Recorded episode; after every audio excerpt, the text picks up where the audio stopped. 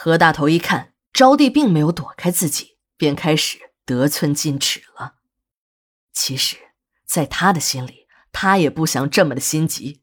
人家刚死了父母，便要乘人之危和人上床，这样的做法确实有点过分。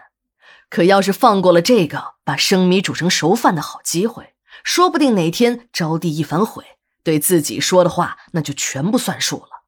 这煮熟了的鸭子岂不是又要飞了？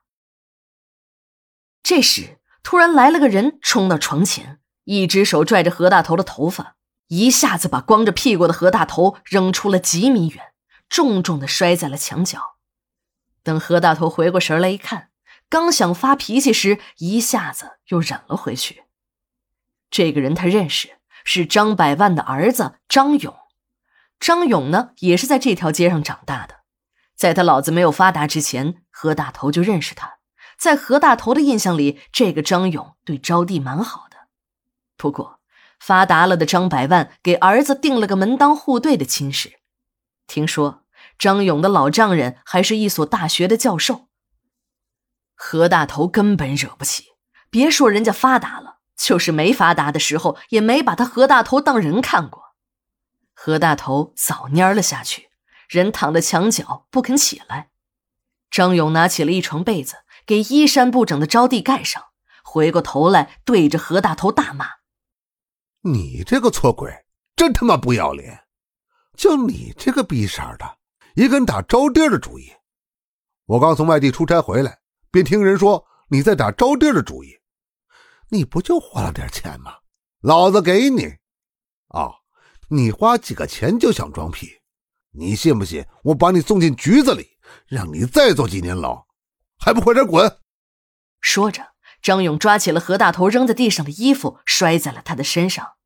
何大头吓得直哆嗦，只穿了一条裤子，连裤带都没有系，一手提着裤子，一手拿着自己的衣服。小跑着出了招娣家的门何大头这个后悔啊，自己办事儿怎么就这么不小心呢？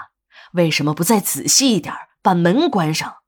这次好不容易赶上的机会，招娣都已经同意了，没想到就要得手的时候，半路上却杀出个程咬金，把自己的好事儿全都给搅了。何大头一边恨恨的骂着，一边提着衣服在大街上走。他全然没有注意到大街上的行人像看怪物一样的在看他。招娣对张勇的到来并没有任何的感激，相反还很反感。当张勇好心的上前安慰他时，招娣一下子从床上跳了下来，一边把张勇往门外推，一边歇斯底里的向张勇喊叫着：“你给我滚，快点滚！别和我说什么人家何大头不是什么好人。”人家再怎么坏，也没坏到你们父子俩的程度，不像你们父子杀人放火还要装好人。张勇有点愣了。哎，你把话说明白，谁杀人了？还你妈的装蒜！我爸爸是怎么死的？你不知道吗？是被你老子张百万的手下活活打死的。我爸爸临死之前还对我说，那几个小地痞就是你爸爸的打手。是，你老子有钱，还是人大代表？我爸爸的话说给警察听，警察都不信，说什么没有证据。要什么证据？你家有钱有势的，可以杀人放火，打死我爸爸，还把我妈气得吐血而亡。你们家，你们家一定会有报应的。我不想看见你。你快点从这滚出去！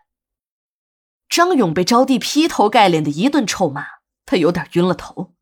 在他的印象中，自己的父亲张百万的确不是什么好人，可也不至于杀人呢。不久，一个人闯入了招娣的生活，于是复仇开始了。招娣和张勇两个人都是在矿区长大的孩子。在张百万没有发达的时候，还一起住在同一条街上。招娣爹在厂子里做技术工作，张百万呢在总厂的工会里做正工。两家的关系虽然说不上亲密，可也是彼此熟悉的很。两个孩子年龄相仿，还是一起长大的玩伴。张勇对招娣有意思，这一点招娣是知道的。可张百万一发达了，可谓是小人得道，鸡犬升天。那些旧时的矿工同事朋友们全都不认识了。